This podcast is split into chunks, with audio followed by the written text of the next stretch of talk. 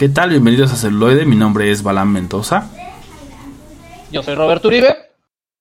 Y yo soy el Contre. Celuloide. La otra perspectiva. La otra perspectiva. Perspectiva. Celuloide. La otra perspectiva. Perspectiva. Perspectiva.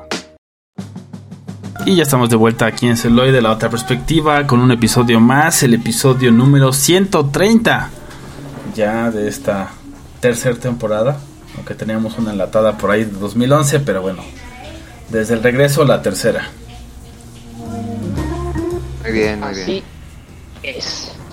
Y pues bueno, hay, hay muchas noticias, sobre todo porque hace unas horas acaba de terminar el evento de Netflix conocido como To Doom. Para la gente que, que- que vive en una cueva, el To Doom viene del sonidito, la interpretación de lo que hace cuando empieza Netflix, ¿no? Ese To Doom. Tutum. Ah, Que de hecho viene de House of Cards, ¿no? Por ahí. Si sabían. Ajá, exactamente. Y si no sabían, pues ahora ya lo saben, ¿no? De ese famoso. ya lo saben. Ya lo saben. Con su anillo del señor. Otro innombrable de la. Del que, del que ya no, del 404 Not Found. Ajá. Sí, caray, o sea, se pasan de lanza. Pero bueno, no nos metamos en aguas turbias todavía, ni tan pronto en el programa. Todavía. muchachos. Todavía. Fu- Fue un buen Lex Luthor en su tiempo. Sí. Pero de la vida real, güey. Ah, ¿no qué? ¿O cómo que? No, no, no, no, no, no. Yo, yo, yo decía, yo decía Ah. todavía abrazando la ficción, fue un buen Lex Ah, ya, Luthor. ya, ya, perdón. Perdón. Dime qué hay en la caja, Contre. ¿Qué hay en la caja? Sí, está cabrón. para esta, para esta tarde lluviosa en la Ciudad de México, que es desde una de lo- nuestras tres locaciones. Exacto. Sorpresa. Sí, seguimos, seguimos, transmitimos con la magia de seguimos expandiéndonos. Exacto. Seguimos expandiéndonos. Bueno, de hecho, si me permite la producción, que espero yo que sí, voy a, a desviarme un, un poco de nuestra temática común. Ya aquí el señalador electrónico me dice que no hay problema. Porque hace unos meses tuvimos una bonita sección de efemérides. Y el día de hoy, 24 de septiembre, que estamos grabando bandera. este podcast. Ah, no. No, Es un día antes, el día 23, tenemos una serie de onomásticos, de entre los que se destaca, pero no se limitan a- también al señor Julio Iglesias, Anthony Mackie, nuestro nuevo capitán eh, inclusive, eh, a Jason Alexander, que pueden recordar de la serie de Seinfeld, a Ray Charles, Charles, en, Charles en paz descanse, y pues a uno de los pilares de este podcast, el señor Roberto Uribe, pues una una efusiva felicitación por su por su cumpleaños que fue el día de ayer. Gracias. Aplausos eh, digitales y pues que se le desea un feliz cumpleaños, más años más como este y pues eh, si sigue gustando esta serie, si quieren una una cuestión de hoy toca o vamos a recordar a ciertas personas que cumplen años también pueden ponerlo en los comentarios y pues seguimos adelante. Claro, y también de hecho es muy buena idea, eh, ahora que estamos ahí este, analizando el tema de, de, este, del Patreon, entonces por ahí pues igual eso estaría bueno, ¿no? Quieren que mencionemos su, Sí, sí, su, su diablo, pues como no, manda- co- contribuyan para que siga este podcast tan hermoso y tan divertido.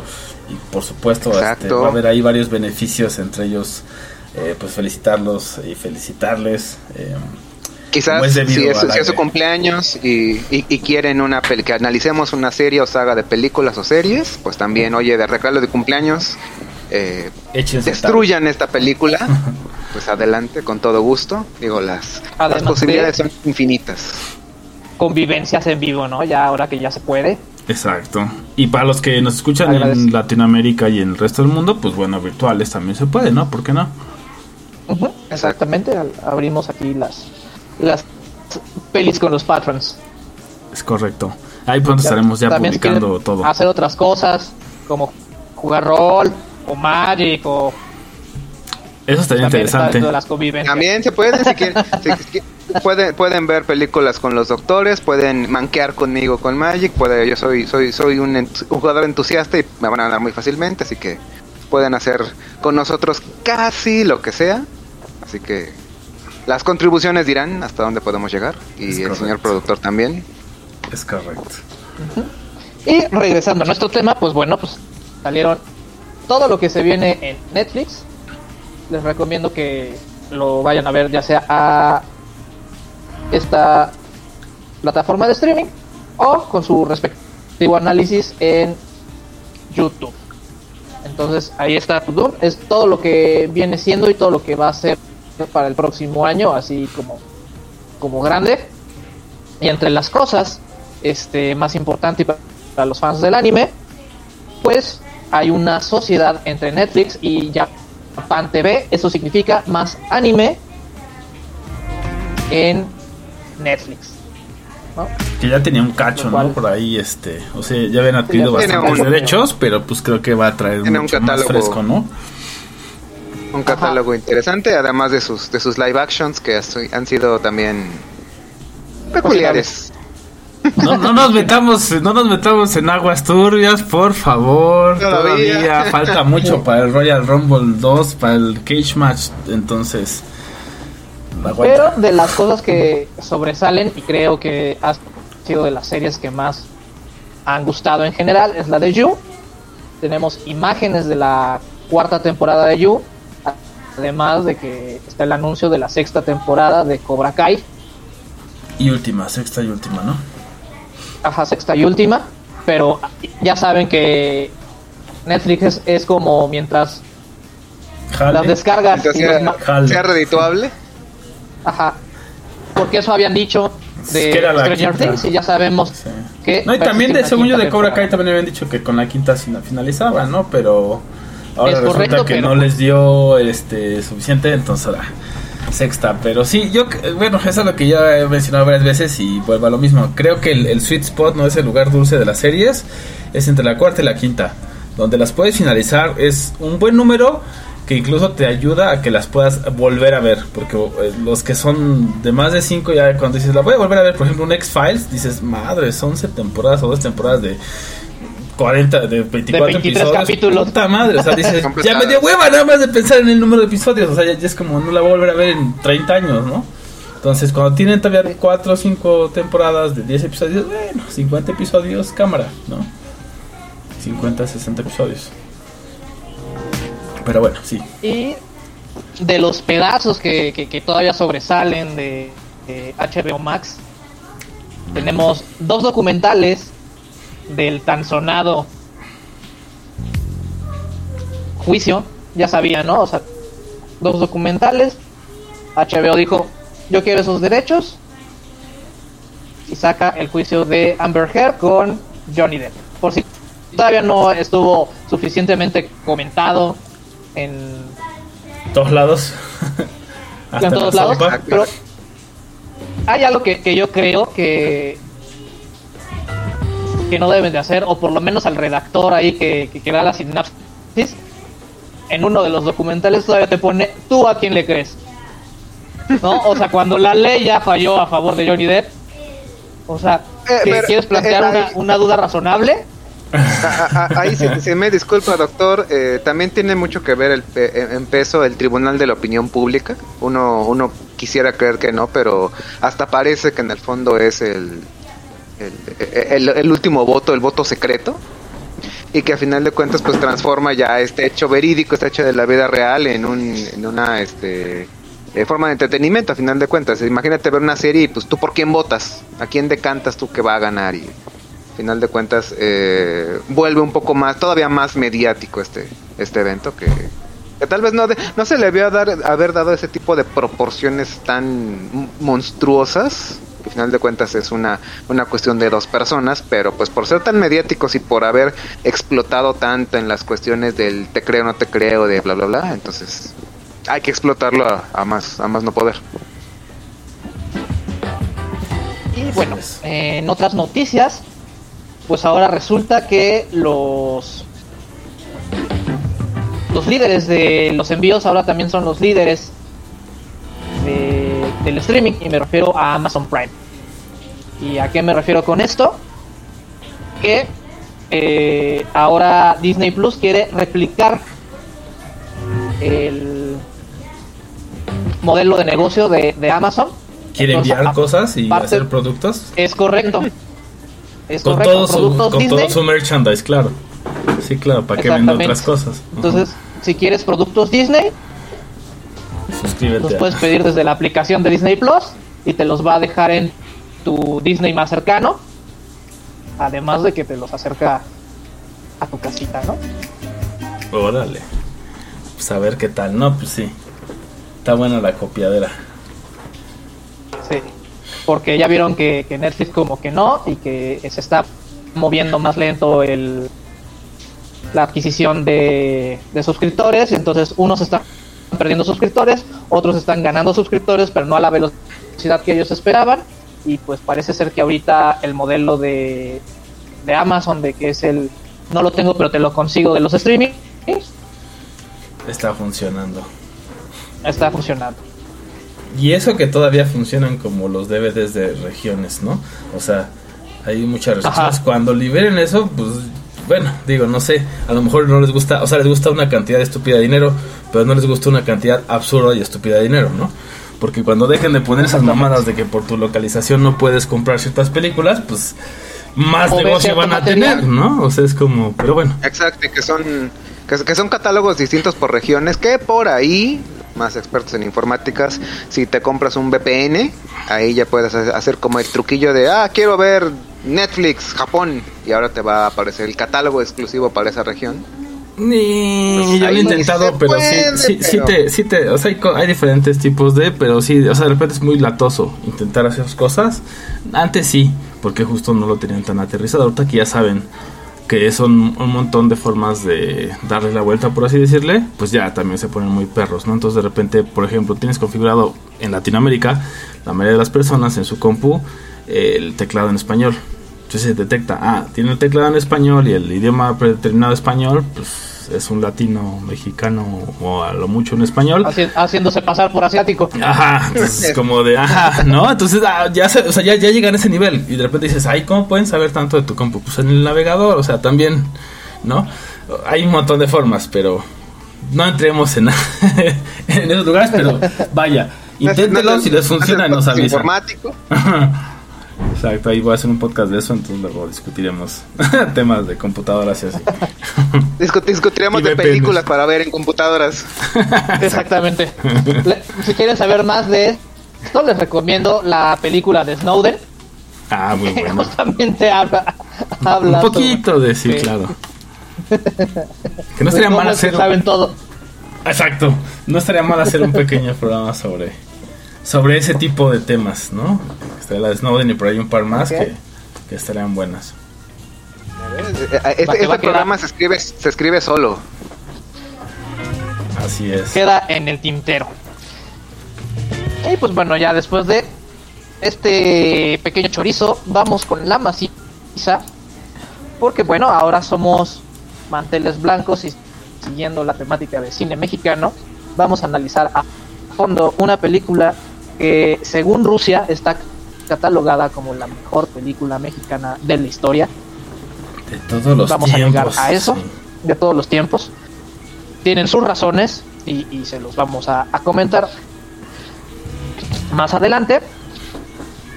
Y nos referimos a La sombra del caudillo. Esta película que salió justamente el mismo año que Rojo Amanecer, o sea, en 1990, gracias a el innombrable de nuestro país, Uno de tantos. uno de tantos.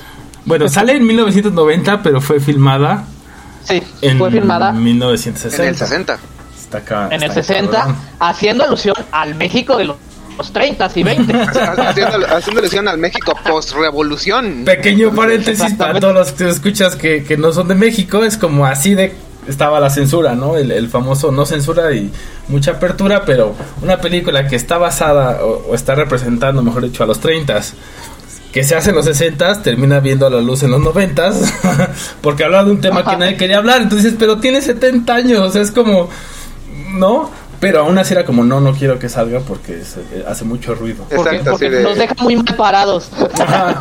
Y es como, pero que que exacto. ya no se supone que ya no sucede, es la pregunta, ¿no? Pero Pero, Pero sí, sí. sucede, o sea, Pero- bás- básicamente vieron la película y ¿qué onda? ¿Va a salir? No, ya la hice. Bien, ya, ya la hiciste. No sale, simplemente. Te quedó. Pero está muy buena. Seguramente. Sí, no, pero no. Pero no va a salir. sale. Sí, Oiga, pero ¿por qué? Pues es, es incómodo. no Es sé si incómodo, incómodo. ¿no? O sea, ¿cómo, cómo- cómo dejas parado al ejército? Pues como lo que era. ¿Cómo dejas, ¿Cómo dejas parado nuestro partido? Le cambió una letra. No, no, no, no, no. La gente se va a dar cuenta. Pues por eso. Pero bueno, o sea, hablemos del contexto. Eh, este escritor, de hecho, está basada en la novela homónima que se llama La sombra del caudillo, la cual fue hecha por un escritor mexicano que se autoexilió a España. Que ahorita no me acuerdo del nombre, a ver si Martín, por ahí. Martín Luis Guzmán. Exactamente, Martín Y la, Luis la Guzmán. publica en 1929, justo mientras estaba en Ajá. España. Sí, mientras estaba en España. Y entonces, o sea, ya empezamos con problemas desde ahí. La publica desde España y la manda a México. Y entonces la leen. O, si creen que los militares saben leer, ah, no es cierto. Hay algunos que sí son muy leídos, Sí. pero son muy Demasiado. cuadrados. Entonces llegan y, y pues ya la leen y dicen, oye, pues es que debemos de censurarla porque pues mira, qué chingados como nos está poniendo.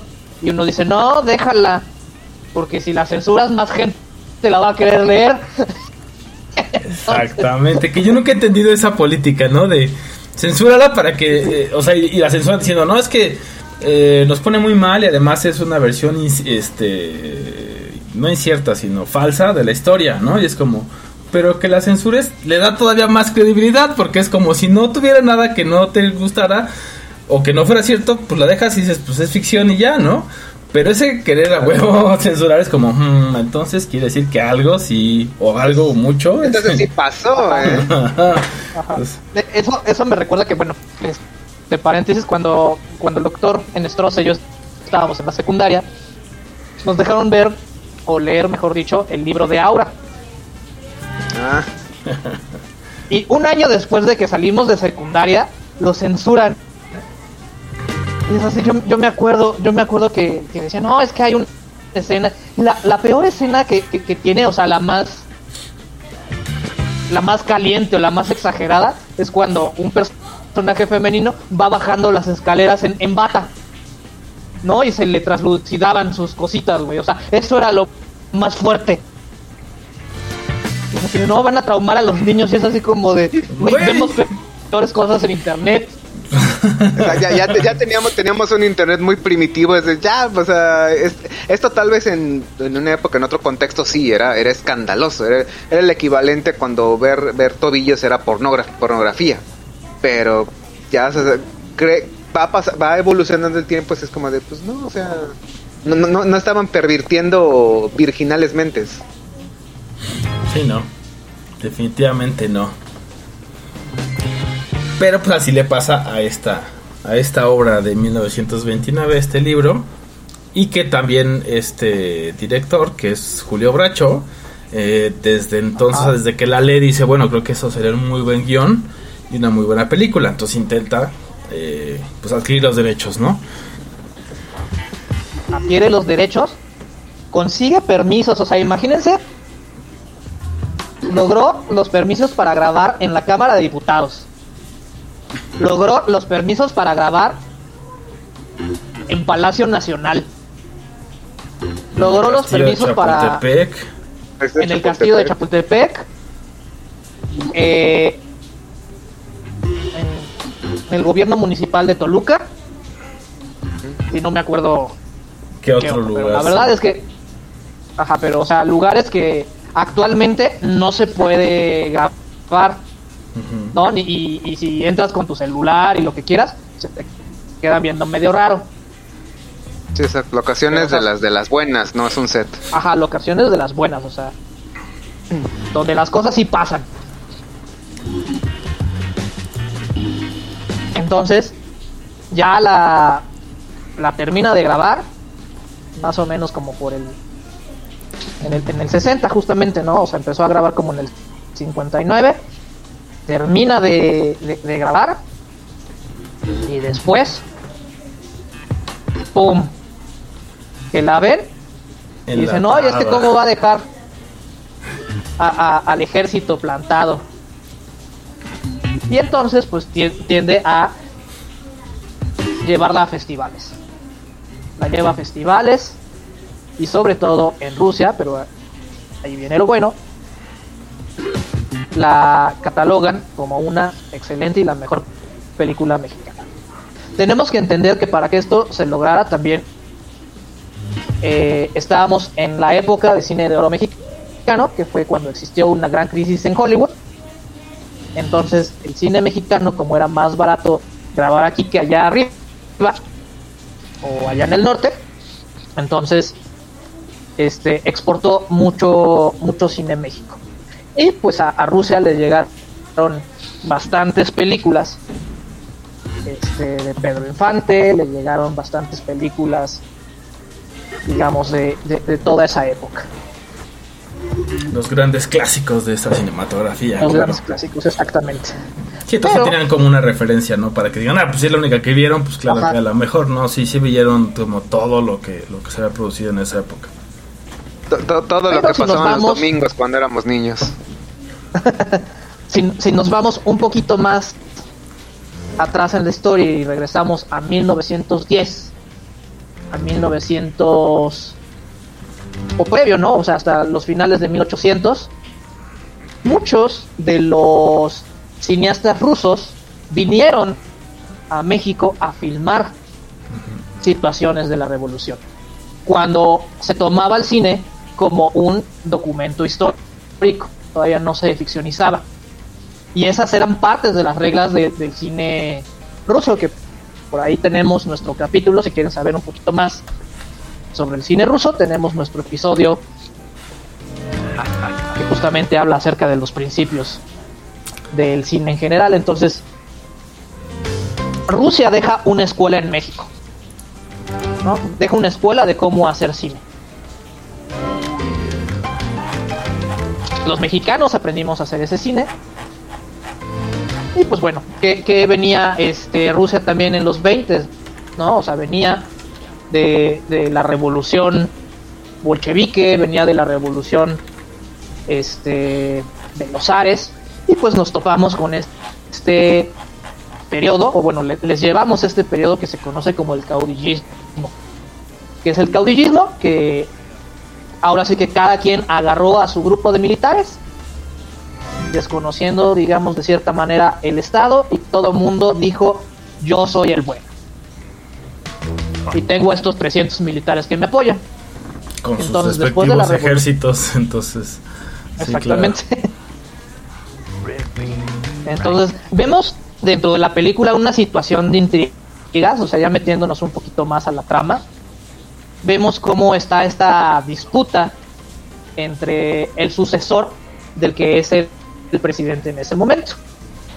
Que El en ese caudillo. momento era el caudillo, justamente, por eso se llama la sombra del caudillo, porque son los que están atrás de este Atrás decidiendo, personaje. decidiendo quién y cómo lo va a suceder, porque ya toca el cambio de mandato. Es correcto, respetando y para los que no, no, no nada más nos escuchan, estoy haciendo comillas, respetando las elecciones para no traicionar lo que se había logrado, entre comillas, en la Revolución Mexicana. Claro. ¿no? Y el caudillo es este personaje conocido como Álvaro Obregón. No lo mencionan. ¿No? en- Sí, no, de hecho, de eso, hecho, de eso hecho, hace como, muy bien, como ¿no? tal, como tal ni aparece, o sea, sabemos, sabemos que está ahí no. y sabemos que se refieren como es, es que es, el, el Big Boss, pero nunca lo vemos, nunca aparece, nunca nada, y si no es, no es sino que te adentras al subtexto, que sabes de quién están hablando, pero es, es una figura casi mítica la que está ahí, Eh, de- es él el que está hasta arriba y ya toca sucederlo, pero quién va, Ajá, pues el quien, quien él dice, ¿no? O sea, e- e- eso también está muy, muy padre, o sea, cómo te lo maneja la película, o sea, aquí el, el caudillo es como el gran hermano, Sí, claro. ¿no? No está, pero por lo visto se entera de todo.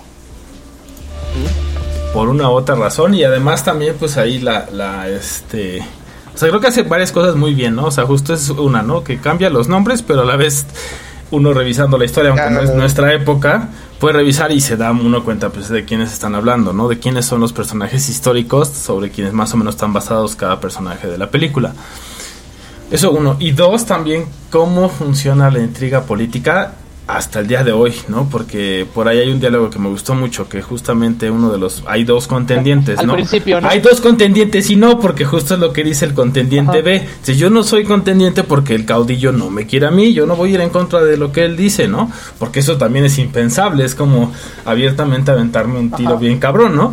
Eh, entonces... O sea, es, es- es declarar tu, tu sentencia de muerte. Exactamente. Entonces dice, yo me, me alineo.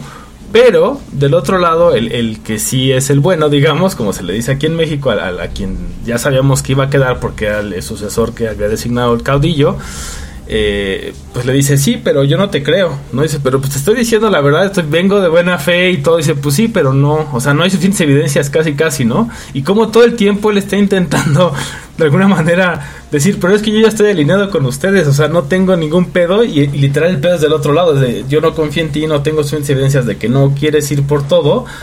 eh, porque es algo que ellos no harían, ¿no? Entonces eso también se me hace muy interesante porque eso tiene mucho que ver con la psique humana y con la psique del poder, vaya, ¿no? De, de me voy a mantener por todos los medios. Entonces también esos todos los medios es pensar qué es lo que los demás van a hacer, ¿no? En este caso alguien que tenga el suficiente eh, apoyo político y militar para quitarme esa candidatura o esa misma, incluso la misma presidencia, ¿no? Y sobre eso es el, el- el- sobre esa premisa es donde gira todo, ¿no? O sea, yo no quiero, pero todo el tiempo es sí, sí quieres, no, pero es que si quieres aquí, o sea, es como, pero no quiero, Ah, exactamente. ¿no? Bueno, pues esperemos que ustedes sigan queriendo escucharnos y regresamos después de este corte musical aquí en celuloide.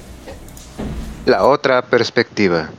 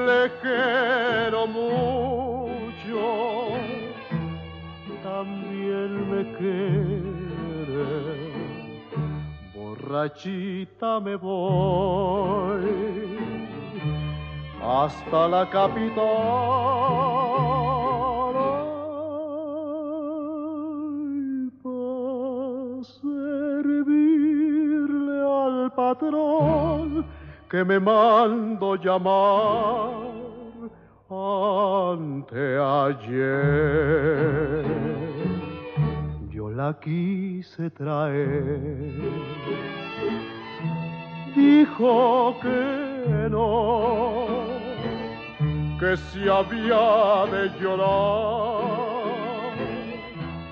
¿pa' qué volver? Borrachita me voy hasta la capital. Ay, pa' servirle al patrón que me mando llamar anteayer.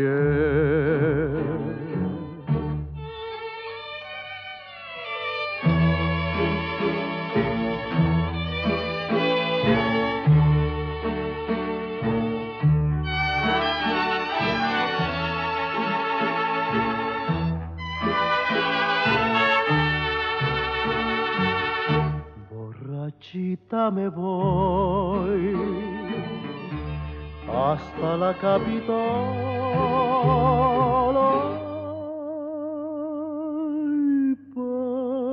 Servirle al patrón que me mando llamar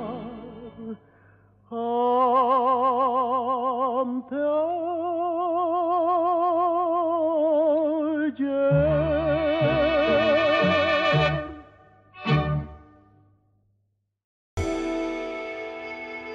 Y ya estamos de vuelta aquí en Celoy de la otra perspectiva, en este a fondo de una película mexicana llamada La sombra del caudillo, que ha tenido o que tuvo muchísima, muchísimos problemas para salir al aire para que pudiera ser vista, sobre todo por mexicanos, ¿no?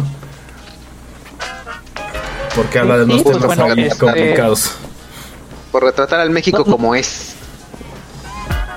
nos marca, a mí hay un momento que, que se me hace muy padre, pero bueno, yo puedo hablar de, de dos momentos en la película, uno es casi al principio, donde vemos cómo, cómo están llegando los partidarios a saludar al, al general, porque han de saber que hasta a más o menos la época de los 60, poquito antes, todos los presidentes en México habían tenido una carrera militar. No eran civiles. ¿no? Es, es hasta. ¿Quién es este? De la Madrid. Pues, pues práct- prácticamente No, muchos muchos muchos presidentes este, fungían como el general superior de las Fuerzas Armadas.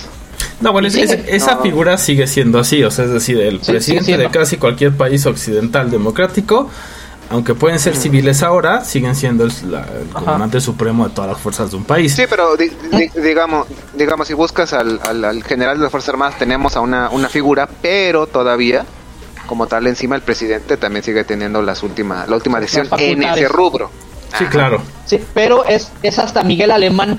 De hecho, Miguel Alemán es el primer presidente civil en México. Todos los demás habían No tenido militar. una carrera, carrera militar. Y pues bueno, hay, hay una frase que, que a mí me gusta, que, que se la cantan a los dos, digamos, candidatos. Que llegan los, los, los partidarios y lo empiezan a saludar y todo el mundo le dice, yo estoy con usted, pero si llega a escuchar que estoy con el otro, no es cierto. Sí. Son, Muy son bueno. rumores. Muy yo bueno yo ese tengo que aparentar que apoyo a fulanito, pero, Estoy pero no usted, estoy con usted. estoy Y con es, usted. Y, y y entonces es una cadena corte, tan bonita, sí, sí. vemos un corte ahí tan bonito cómo, cómo llegan con los dos y, y- y vemos al mismo personaje, ¿no? Diciéndole lo mismo a uno y a otro. Así textual, nada más cambia literal el nombre, el apellido, ¿no? De ahí en fuera es el mismo Ajá, discurso, la misma entonación, la misma efusividad, todo igual. Eh, yo, Buenísimo. yo, no, yo no estoy con tal y le, por favor le suplico que si escucha rumores de que yo apoyo Ajá, de que no, si no, me no, vieron con él, no. tómelo como lo que son, rumores. Y que el otro con cara de, sí, güey, o sea, ¿qué te, qué te voy a decir? No, pues no, no te, no, no te creo. Sí, ándale, sí, está bien, órale, va, ya. Saludito político, militar de, de brazo y ándale, ya, ya vete. Exactamente. Exacto. ¿No? Y luego hay otra donde just- justamente se topan estos dos este ¿Candidatos? personajes, estos dos generales, ¿no? Y tenemos un- un- un- una confrontación en diagonal, o sea, te- tenemos una emulación a lo que sería la silla presidencial. Están, digamos, en. Esta la hicieron en Palacio Nacional. O sea, y tenemos estas dos sillas porfirianas que están como en diagonal y están los dos sentados, ¿no? O sea, como ya viéndose en el, el poder. Y entonces se tiran las netas. Sí, esa, ¿no? esa secuencia es Y- y llegan y dicen, verdad con verdad se paga. Y entonces empiezan a sincerar. Y entonces uno llega y le dice, yo no estoy dispuesto a fortalecer el espectáculo. Yo no soy el, el candidato. No, yo no, yo no quiero, yo no tengo pretensiones políticas. Lo único que yo quiero hacer es servir a mi, a mi general, ¿no? O a mi comandante. Y el otro le dice, entonces, ¿por qué tus partidarios te están, te están aventando, no? ¿Por qué tus partidarios te están aventando? Porque si te pones loco, yo tengo al pueblo de mi lado. Y dice, no, tú tienes a un montón de paleros que, Sí, eso está, es, también ahí entiendes también por qué, ¿no? O sea, porque lo toca muy así sin, sin, ¿no? Sin tapujos. A O sea, pelo, le dice, como, eh, como Pues debería no ser. tienes a las, si tú crees que tienes a las más, estás bien equivocado. Si tú te estás creyendo como el tema. Y dice, ¿por qué? Porque la gente sigue estando pues bien jodida, como siempre ha estado, ¿no? Estás, eh, tú estás diciendo que la gente es dirigentes sindicales y demás, que son quienes tienen el poder también y te están dando viada, pero las masas no te apoyan, o sea, tampoco te engañes, ¿no? Ese, ese diálogo es puro oro, cabrón. Ahí por ese puro diálogo y esa secuencia de ese diálogo y la tanto la veracidad como el cómo lo llevan a cabo, la película vale, Y- y- vale lo que quieras. Y muy, muy vigente incluso a, a- a nuestra, a nuestra es, es- es atemporal prácticamente esa cuestión. Es que yo tengo la gente, ajá, o sea, te están, o sea, ra- literalmente los ¿A qué trajes, gente? ¿A qué ajá, o gente? sea, la gente, gente, gente la que está atrás de ti, pero eso que tú ves al fondo, que te mira, es mi pueblo, eh, no. No, le, le- te apoyan porque no les queda de otra o te apoyan porque tu gente los obliga a que te apoyen. Entonces, la cuestión es, es verdaderamente, aparte de muy, muy brusca, muy, muy cruda, completamente atemporal. Se puede pasar, pasó, ha pasado y pasará todavía. Sí, claro, definitivamente. Y que también después te termina este diálogo diciendo, pues el, el bueno, el candidato, ¿no? Quien el caudillo quiere, diciéndole, bueno, pues la única forma que me demuestres que lo que estás diciendo es verdad es que me entregues a tus amigos, ¿no? Se lo dice obviamente de una manera muy política y todo, pero el otro dice, o sea, me estás diciendo que todo lo que yo haga vale para puro nabo, salvo que te entregue a mis, mis amigos, a quienes yo considero mis amigos y que he estado con ellos y que además los respeto y los quiero, ¿no? Y que literal te los entregue en una bandeja de plata y los destru para que tú los destruyas, ¿no? Ya sea políticamente o, o incluso no nos, O, o los nos fusiles. dejan muy o los. Ajá.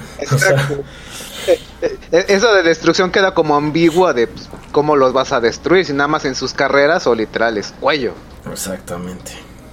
Cosa muy común en aquella. Ahorita ya está disimulado, pero, pero en aquella época era literal, era eso. Y pues bueno, la va evolucionando, digamos, la tensión entre estos dos candidatos, por así decirlo, a la presidencia. Al, punto de que, de que a uno lo prácticamente lo, lo obliga ¿no? a tomar la, la candidatura abiertamente a un lugar donde, donde él decide no asistir. Y ahí también vemos todo lo de los la gente que está pagada, el cómo, el cómo se empezaban a, a asociar, digamos, con la clase política, ¿no? O sea, ahí también vemos ese conflicto entre entre el proletario y el, y el burgués, por así decirlo. ¿no? Porque se van al estado de Toluca y le preparan una recepción como para decir, tú eres el bueno, nuestro candidato, y ahí empieza un discurso también muy, muy padre de la diferencia de clases, ¿no? Porque el, el gobernador de Toluca empieza a decir que todos, somos iguales, que todos este, estamos cortados con la misma tijera, pero la diferencia es que a unos les daban barbacoa, digamos, toda grasosa, toda en la calle, y ellos estaban comiendo en el mejor restaurante de, Del lugar, sí. Sí, no, y, y- y que incluso lo justifica. De oye, es que mira, la comida es la misma. Le dicen, sí, pero, pues, o sea, unos comen en la calle, nosotros comemos aquí sentados, eso, eso no va. Y todavía rematándole de, bueno, o sea, ¿para qué los metemos? O sea, ni, ellos ni siquiera van a saber, no saben qué es esto, no, sabes lo, no saben lo que es una buena mesa, no saben lo que es la buena atención, entonces no se están perdiendo realmente de nada.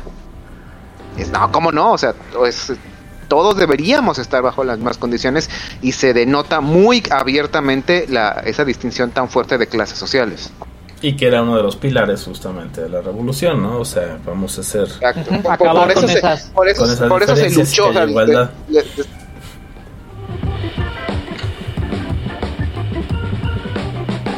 Y pues bueno, eh, sigue avanzando la tensión al punto de que están a punto de tomar las, las armas.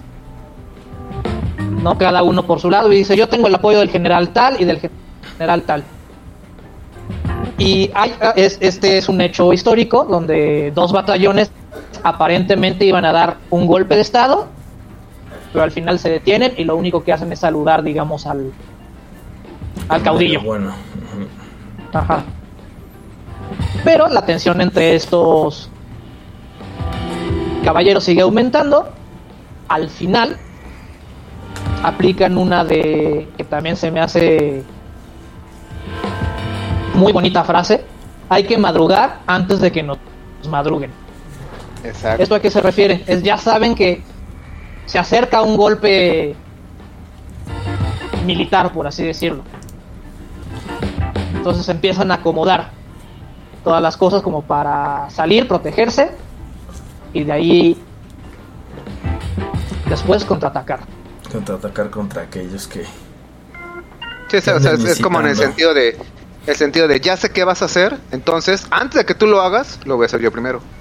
Entonces, anteponerte, dar por hecho que vas a hacer algo en contra mía, sea, yo la doy por hecho aunque tú digas que no. Entonces me ves, me, me estoy viendo forzado a atacarte antes de que tú lo hagas. Oye, no te iba a hacer nada. Pues es que vi todas las intenciones. O sea, no, tú no me vas a madrugar. Tú no vas a hacer algo antes de que yo lo haga.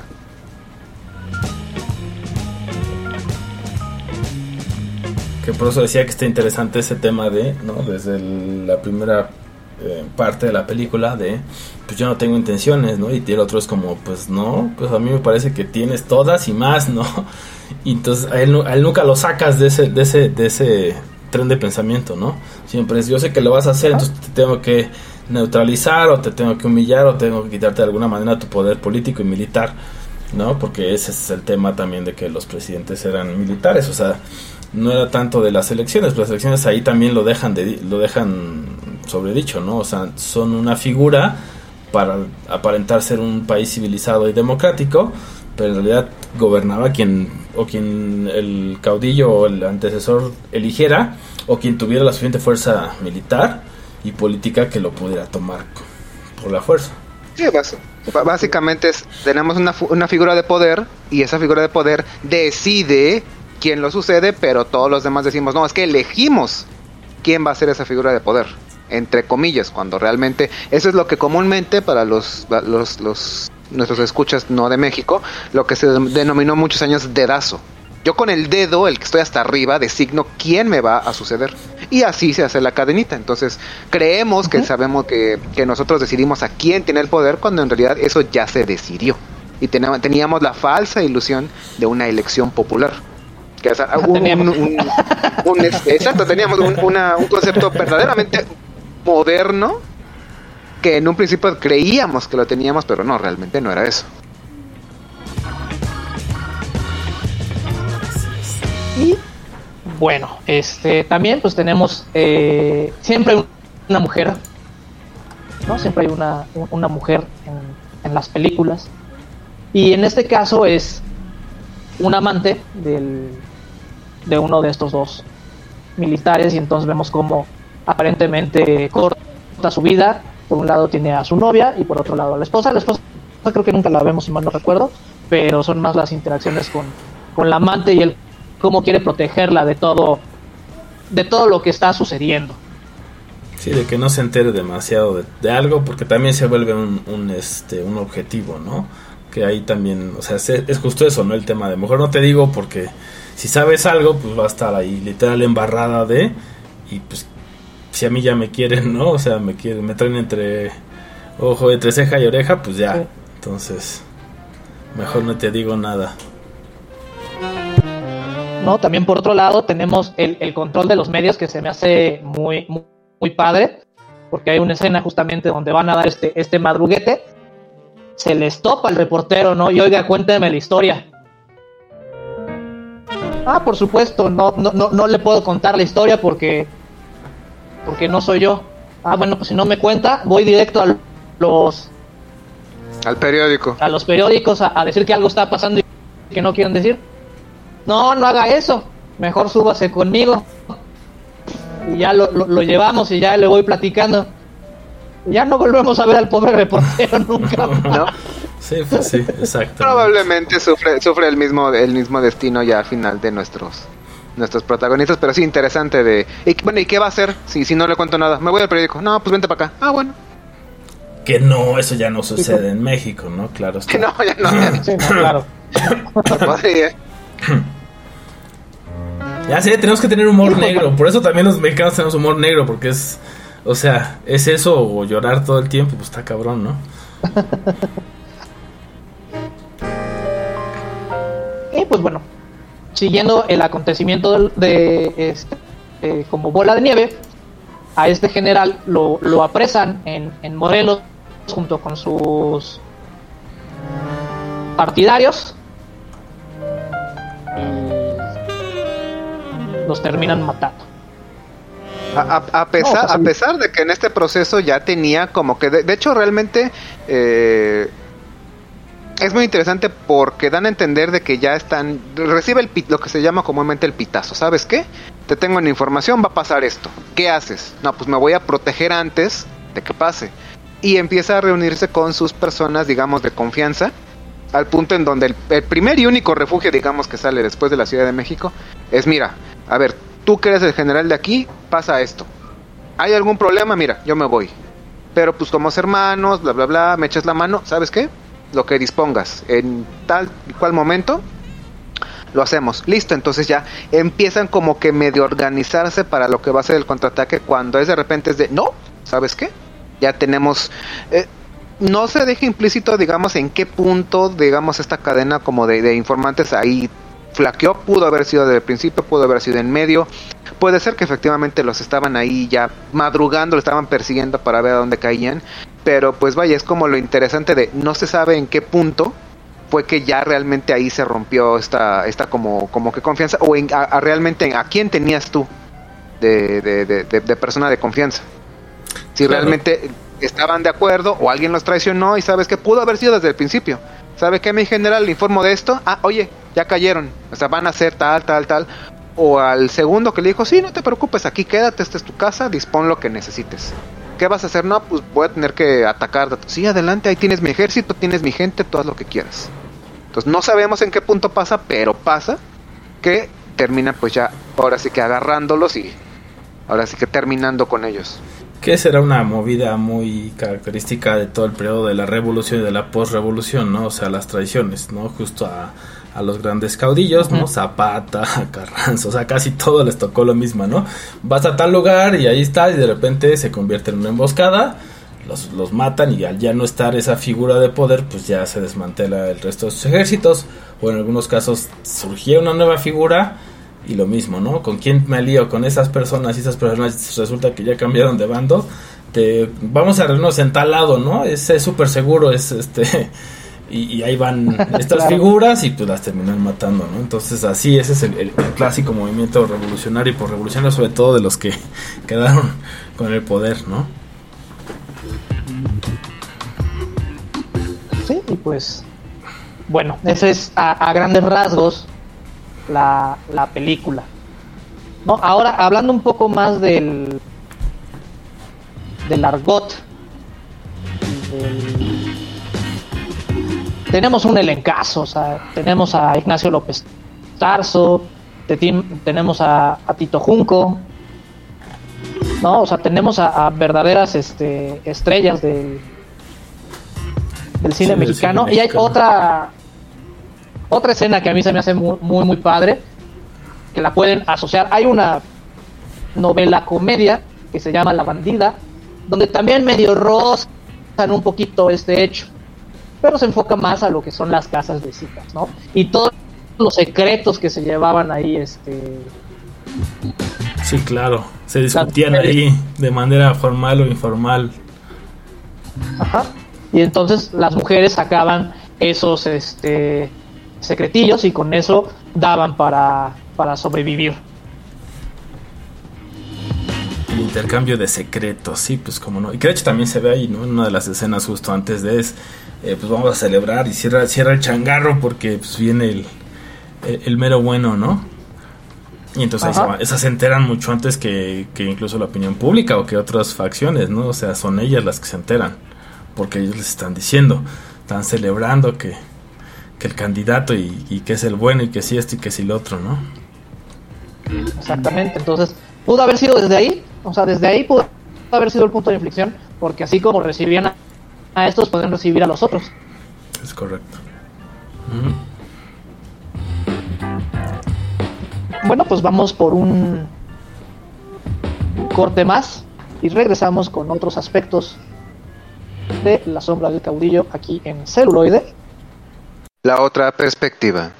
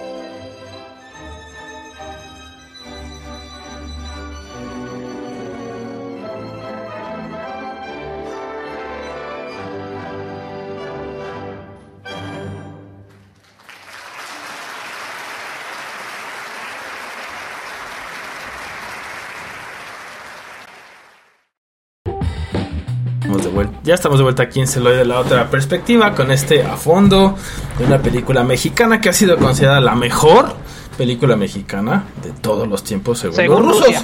Que tampoco es Según como que según los franceses es, la, es el santo y la sombra del vampiro.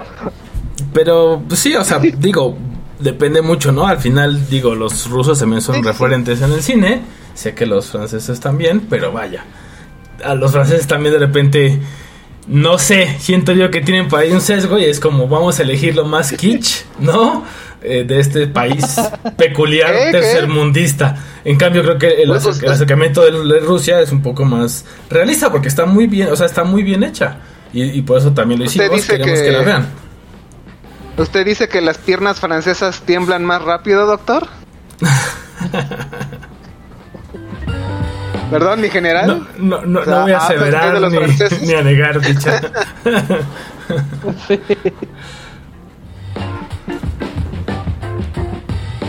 Y pues bueno, tenemos, este, como les decía, tenemos un, un gran elenco.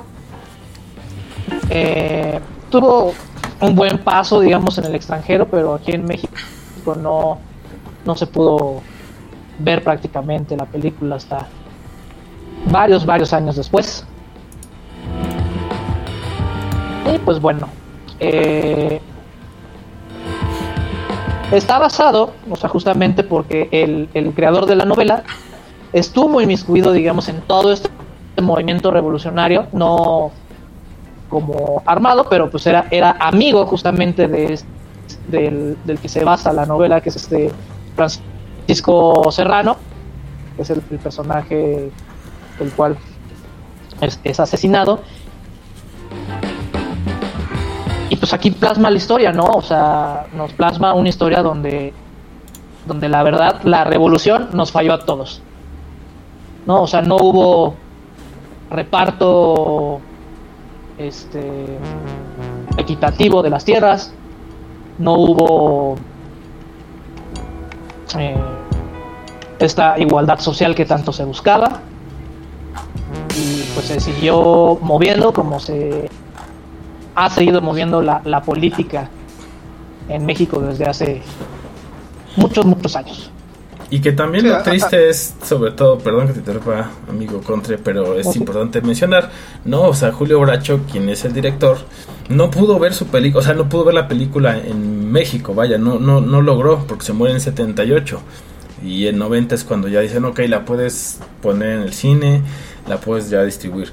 A pesar de que había permisos de Secretaría de Gobernación y un montón de cosas que ya habían dado, pero al final no las sacaban. Entonces e- es triste y hay que mencionarlo que pues eso pasa, ¿no? O sea, él, él- por eso digo que sigue siendo una muy buena película porque sí quería quisiera que la que, que la vieran todos los y las fans, ¿no? Para que vean, a lo mejor sí es un poco lento por el tema de, de la época, obviamente, pero es muy buena historia y, y es muy buena película y que pues es triste que él ya no pudo verla. Así que no pudo ver Aquí su obra. La, la fue a presentar a otros lados y haya recibido lo que haya recibido, pero aquí en México, que, que era un poco su intención, me imagino también, eh, pues eso, ¿no? Que, que supiéramos más de nuestra historia, ¿no? De la historia de México, eh, que a veces no nos gusta ver, ¿no? Que a veces preferimos voltear para el otro lado. Sí, sí. Sí, mi general. Bueno, no, nada más era para, para recalcar. Digo, a final de cuentas, eh, si bien en algunos aspectos pudo no habernos fallado la revolución mexicana, digo, a final de cuentas, eh, sí, sí, porque ya ahora México es de los mexicanos, por así decirlo. Pero el modelo, a final de cuentas, por así decirlo, se quedó perpetuando.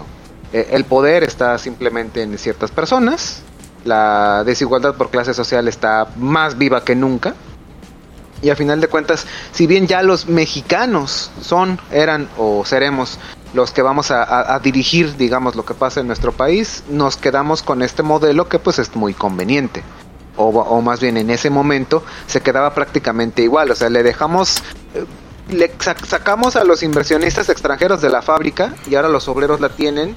Pero los obreros van a seguir con el mismo esquema que nos dejaron los dueños. Entonces, o sea, es un, es un sistema que funciona. ¿Para qué lo vamos a corregir?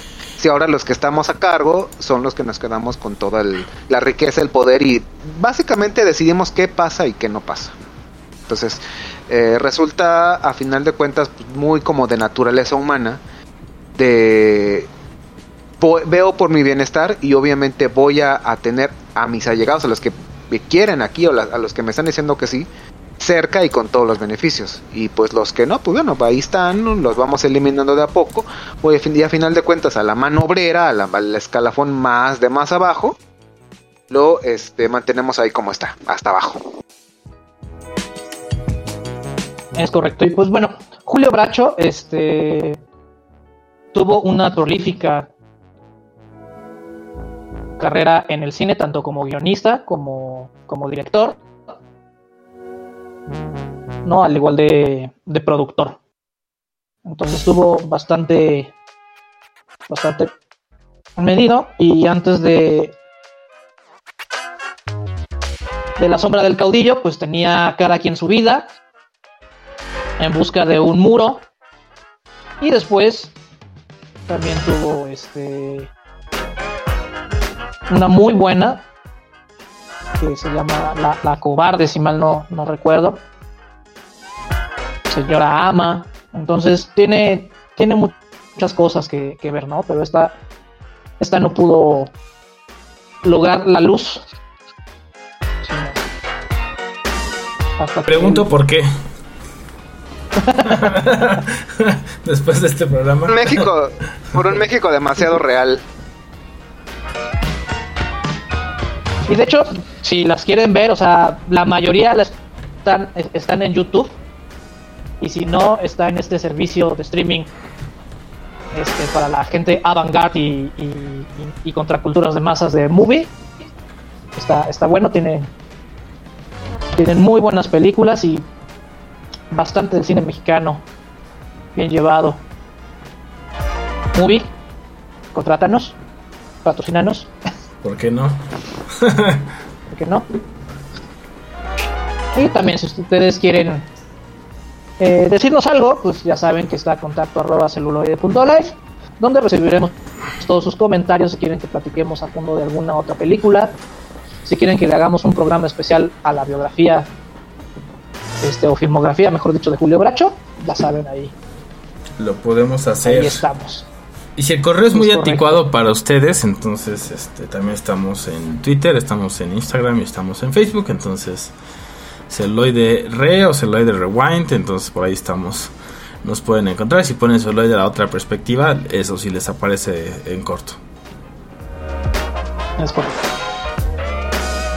Y pues vamos, vamos a nuestro último corte y regresamos con las recomendaciones.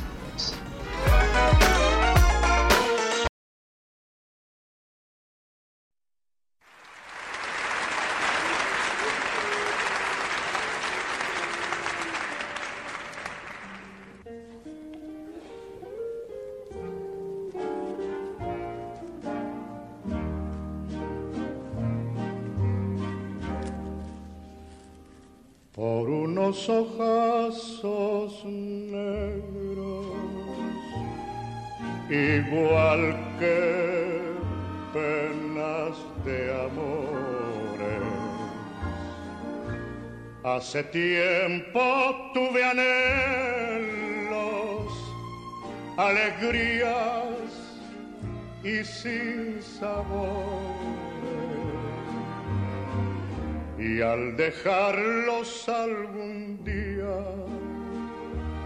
me decía así llorando no te olvides vida mía de lo que te estoy cantando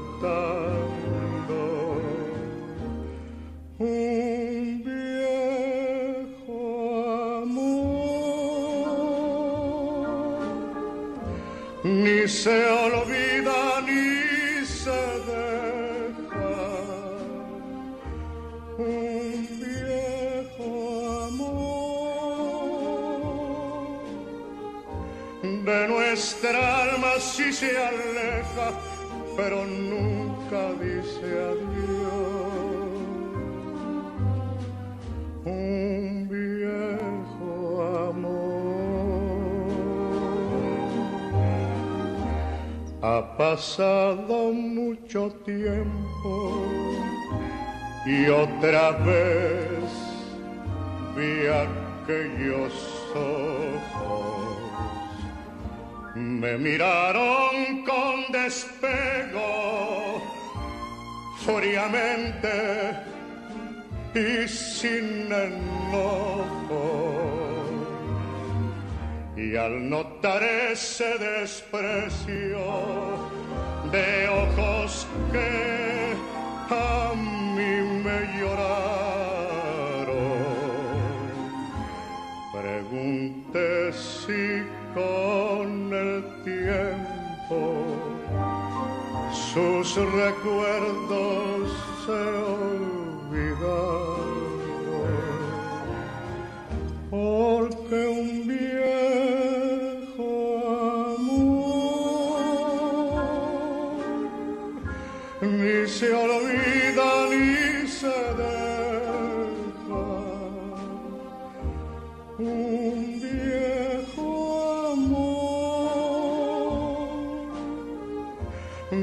Nuestra alma sí se aleja, pero nunca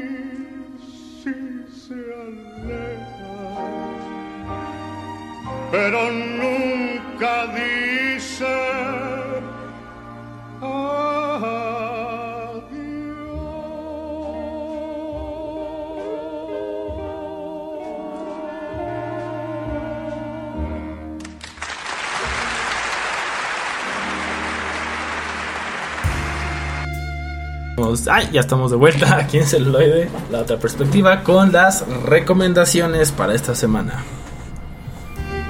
Es correcto. Y de mi parte, ya que vamos a entrar al mes de octubre, al mes de los sustos, yo les recomiendo El esqueleto de la señora Morales. Un excelente thriller, por así llamarlo, mexicano, con un final espeluznante. Re bueno. Y yo por mi parte les recomiendo Cuartelazo de Alberto Isaac de 1976, que ahí habla de, de un periodo que se le conoce como la decena trágica de la revolución, o sea, nos, nos llevamos más atrás de la sombra del caudillo, pero para que tengan un poco más de contexto si no lo tienen, sobre todo la gente de Latinoamérica, que a lo mejor no les enseñan historia de México, ¿verdad? Entonces, pues con eso en una película... ¿No tienen por qué? No tenía por qué, entonces más fácil no, no que la tengan que estudiar, aunque es interesante estudiar la historia en general y de país o no, no pero este pues pueden ver la- esta película y ahí van a ver un poco el previo a La sombra del caudillo.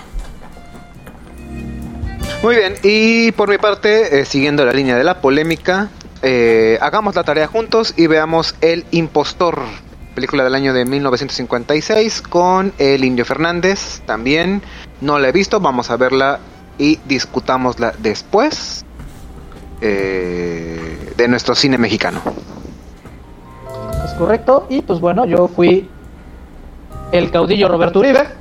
Yo fui el generalísimo Balán Mendoza. Y yo soy probablemente el segundo a cargo y que siempre está a la sombra del, del caudillo Mendoza, el contra. Gracias y hasta la próxima. Chao. Bye. celuloide,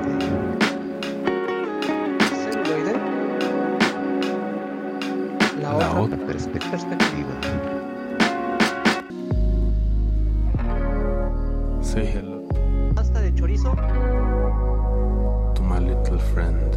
Never give up. Never surrender. La otra perspectiva. Perspectiva. La perspectiva.